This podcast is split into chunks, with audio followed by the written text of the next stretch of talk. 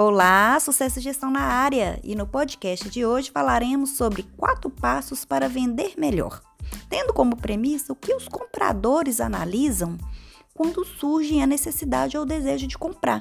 Sabemos que alguns analisam a questão da qualidade, da técnica de um produto ou serviço. Outros vão mais pela questão do custo-benefício, menor preço, maior agilidade na entrega. Então, são vários os fatores que podem influenciar a tomada de decisão do comprador. E aí você tem que analisar tudo isso e implantar esses quatro passos que eu vou falar aqui na frente. Mas, claro, primeiro de tudo é ter um produto ou um serviço atrativo no mercado em que deseja atuar, não é mesmo? Então, para você saber dizer quais são seus pontos fortes, quais os pontos fracos que porventura ele possui em relação à sua concorrência, você precisa primeiro que buscar conhecimento do seu mercado e saber o que de fato você está ofertando e se há diferenciais nele, para ter o que mais atratividade naquilo que você vai oferecer. Isso é fundamental antes de implantar qualquer passo, qualquer estratégia. Mas vamos lá, esses quatro passos para você vender melhor. Primeiro é o que? Conexão, confiança. Interaja com o seu potencial comprador, né, ou seja, seu cliente, nas redes sociais ou presencialmente, mas periodicamente, sempre transmitindo confiança, seja na maneira da escrita, nos conteúdos que vai gerar no, nas redes sociais ou no seu site, seja com as marcas aos quais você vai trabalhar, elas têm o que? Tem qualidade, já tem uma certa tradição no mercado. Se não, se for um produto ou um serviço novo, transmita confiança até mesmo no tom de voz, para transmitir através de vídeos o que aquele produto pode de fato resolver uma dor, uma necessidade para aquele comprador. Do contrário, se ele não sentir nesse primeira conexão certa confiança, tudo poderá vir por água abaixo. Na psicologia, isso é muito chamado de quê? De rapport. Rapport, que vem do francês esse termo, e significa o quê? Sintonia, simpatia com o outro. Então é nesse contexto que você tem que buscar a confiança por meio da rapport, da simpatia, dessa sintonia com o seu comprador, né, com o seu público. Vamos a um exemplo disso para ficar mais fácil. Chega alguém para comprar algo na sua loja ou, ou enfim, chega até você e que precisa de uma entrega urgente. Você tem o prazo padrão lá de cinco dias úteis, por exemplo, para entrega. Mas percebendo a necessidade de situação daquele seu potencial comprador, você até avalia a possibilidade de entrega imediata ou em apenas dois dias e faz o compromisso de cumprir com esse prazo. Ou seja, você vai fugir do seu prazo padrão de cinco dias úteis em relação à sintonia, à empatia que você teve com a necessidade de urgência daquele potencial comprador. Nisso, você já consegue ali, ó, atingir o primeiro passo, que é o de conexão e confiança com ele.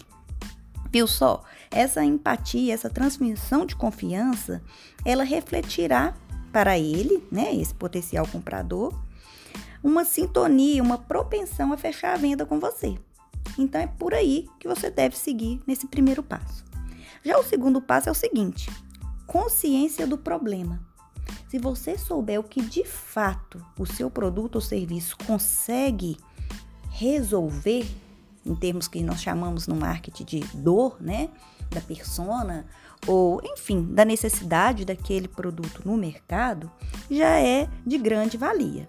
Ou seja, o segundo passo é a consciência do problema. Apresente para o seu comprador, seu público-alvo, através de anúncios, posts nas redes sociais, o que? O problema. Mostra para ele que ele tem um problema. É a conscientização disso. As pessoas às vezes nem sabem que um determinado produto pode resolver um determinado problema que elas têm. Então, mostrando-se o problema, você vai enfatizar essa dor e a necessidade de busca por solução daquilo. Muitas pessoas, por nem ter consciência, nem buscam por soluções.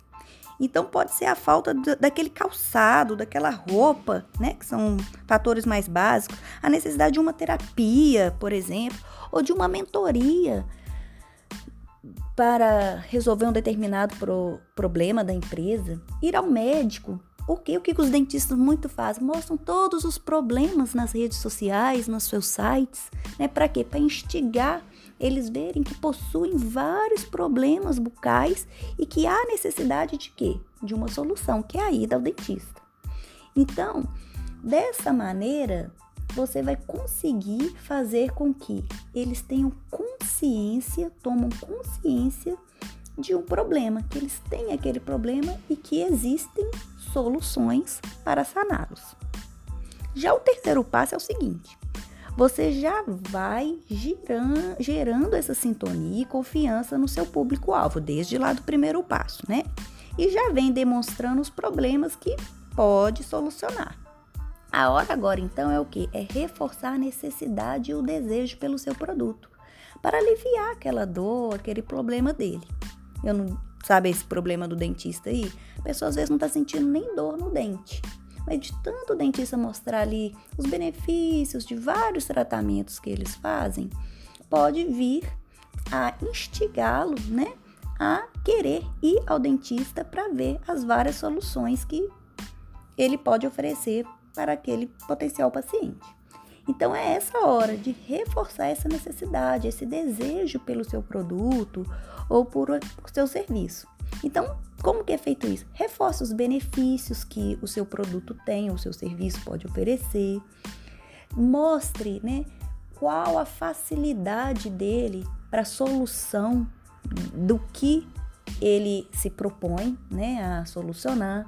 E com isso você vai aumentar as chances das pessoas que já têm aquela consciência que você começou a instigar lá no primeiro e segundo passo a adquirir, a ter a intenção em adquirir, em realizar a compra do seu produto. E se ela já tiver confiança em você, se você já estiver comunicando corretamente com ela, mostrando para ela que ela tem um problema, a intenção de compra com você vai ser bem maior em relação ao seu concorrente. E por fim, o quarto e último passo é o seguinte: nesta etapa, como seus potenciais clientes, né, compradores, já acreditam que possuem maneiras de resolver os seus problemas com o que você pode oferecê-las, né, como solução, é a hora de fato de que de negociar a venda. Você viu que no primeiro, no segundo, terceiro passo, hora nenhuma eu falei de preço do produto, vender o produto, nada disso. Porque a pessoa ainda não tem nem tanta consciência, ela não vai ter tanto entusiasmo em querer comprar. Se ela não tiver também confiança, não é mesmo? Então, nesta fase final, no quarto e último passo, é que você vai começar a negociar de fato o quê? A venda, porque ela já tem o desejo por aquilo. Então, se for um público que, que valoriza o crediário, o parcelamento, ofereça essa condição de pagamento. Se for quem eu valorizo que o frete grátis ou a entrega imediata, trabalhe nisso na sua empresa. Ou então se é algo que tem mais é qualidade, fortaleça esses pontos, né? Porque tem gente que valoriza muito mais a qualidade do produto, independente do preço ou o status dele no mercado. Então valorize esses pontos. Assim você vai conseguir fechar muito mais propostas e vender mais, porque você estará em sintonia com o que os compradores buscam naquele determinado momento para solucionar alguma dor ou alguma necessidade. Beleza? Bom, galera, espero que essas, né, dicas e esses passos que eu fiz aqui tenham sido úteis, né? Possam contribuir de uma maneira mais prática e rápida para vocês venderem de uma maneira melhor, né? E quem ainda não segue lá o Sucesso Gestão nas redes sociais, segue a gente lá para conseguir acompanhar as dicas diárias que a gente dá por lá. E eu vou ficando por aqui.